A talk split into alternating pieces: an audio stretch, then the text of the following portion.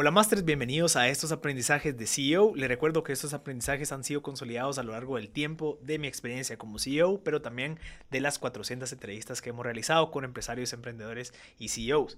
El aprendizaje número 27 dice lo siguiente, la retroalimentación es un regalo. No solo lo des frecuentemente, sino que búscalo todo el tiempo. Crea una cultura en donde la retroalimentación se ve como un regalo y se da siempre. La retroalimentación también lo conocemos más como el feedback, en donde nosotros queremos que la gente nos diga, mira, ¿qué pensaste de esto? O que nos digan qué pensaron de, de, algo en específico. Por ejemplo, yo tengo una, una, presentación con un cliente, pues me gustaría que al final, pues mi socio o alguien que me acompañó en la, en la presentación, pues tenga la capacidad y la confianza de decir, mira, creo que podemos mejorar en esto, vi que esto fue lo que pasó, yo recomendaría que la próxima XYZ.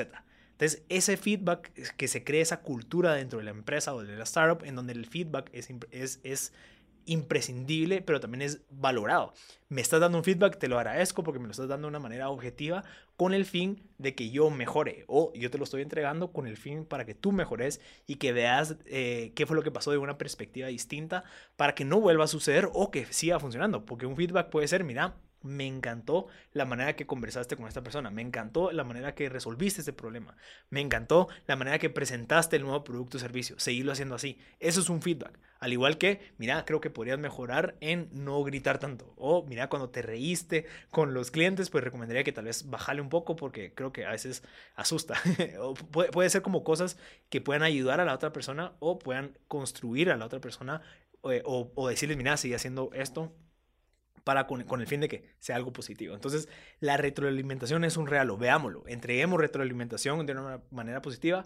Creería yo que yo me quedaría en la cultura de la empresa, no lo pensaría hacerlo en el nivel personal y familiar, porque no toda la gente está con el enfoque de mejorar para bien, pero sabemos de que dentro de la cultura empresarial de mi startup, pues el enfoque es lleguemos a esa visión, consigamos el éxito y para poder llegar a eso el feedback o la retroalimentación es algo clave. Entonces, este es el aprendizaje número 27. Te recomiendo que si quieres leer y profundizar más de estos aprendizajes, visites el sitio mb.gt y de paso vas a encontrar más de 400 entrevistas que hemos realizado en los últimos años con emprendedores, empresarios y CEOs que pueden ayudarte a ti, ya sea que seas un CEO o un em-, posible emprendedor que está empezando, para tomar decisiones. Yo soy Marcel Barascut y te invito a que visites mb.gt.